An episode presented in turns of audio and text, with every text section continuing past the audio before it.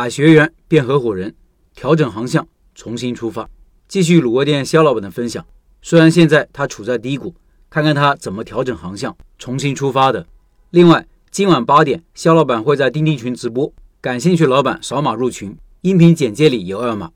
他说，八月初，历时三个多月的房产交易终于结束了。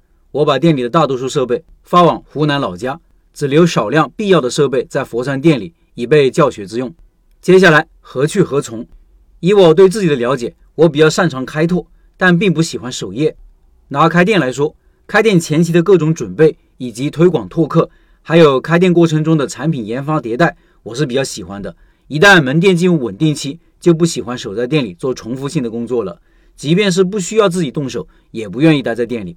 思考了两天时间，我给自己制定了两条出路：第一，与柬埔寨学员合作，将新的项目带到柬埔寨去，逐步开发柬埔寨市场；第二。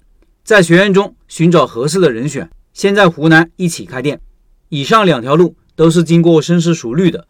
学员林志在柬埔寨深耕多年，对当地非常的了解，目前自己的生意也非常稳定，有时间也有意愿尝试新的项目。先在已有的门店试行，投入小，试错成本低，就算项目不成功，也不会伤筋动骨。而我在湖南也有不少学员，如果能找到一个合适的人选来合作。既可以降低学员开店的风险，也能够放心的将门店全部交给学员来负责经营，达到一加一大于二的效果。想到了就马上行动，两条线路同步进行。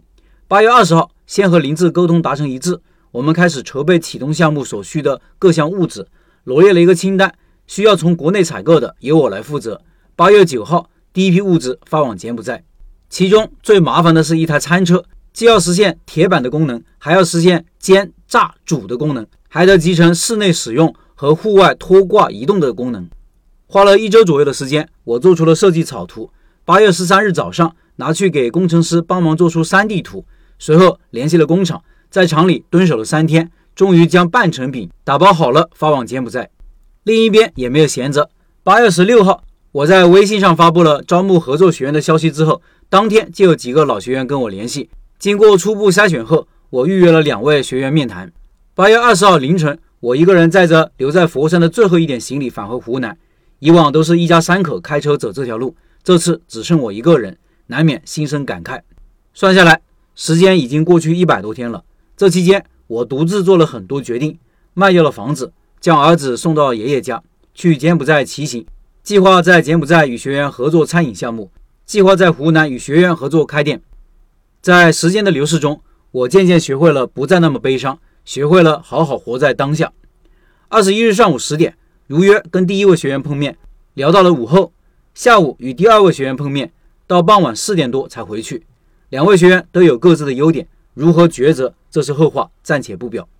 有人问我，为什么选择跟学员一起合作开店呢？为什么要将本来可以一个人获得利润分出去？我深知自己的弱点，开店容易，守店难。这么多年。我的店没有一个亲戚朋友，都是雇佣店员。无论店员多好，都不会把店当成自己的店，把生意当成自己的生意，并不是给他们一些股份就能激发他们的主人翁意识。如果找亲戚朋友来店里，很多关系不好处理，搞不好还要得罪亲戚。而学员不一样，他们既然愿意花费来学习，那就说明至少有很强烈的开店意愿，而且经过前期的学习，产品的出品已经没有问题。要考虑的就是性格和能力上是否能够实现优势互补。如果可以，对我而言，可以有更多的时间抽出来去做更多更重要的事情。对于学员来说，能够获得一个快速成长的机会，这就是一个可以共赢的事情。最后提醒一下，肖老板今晚直播在钉钉，感兴趣老板扫码入群，音频简介里有二维码。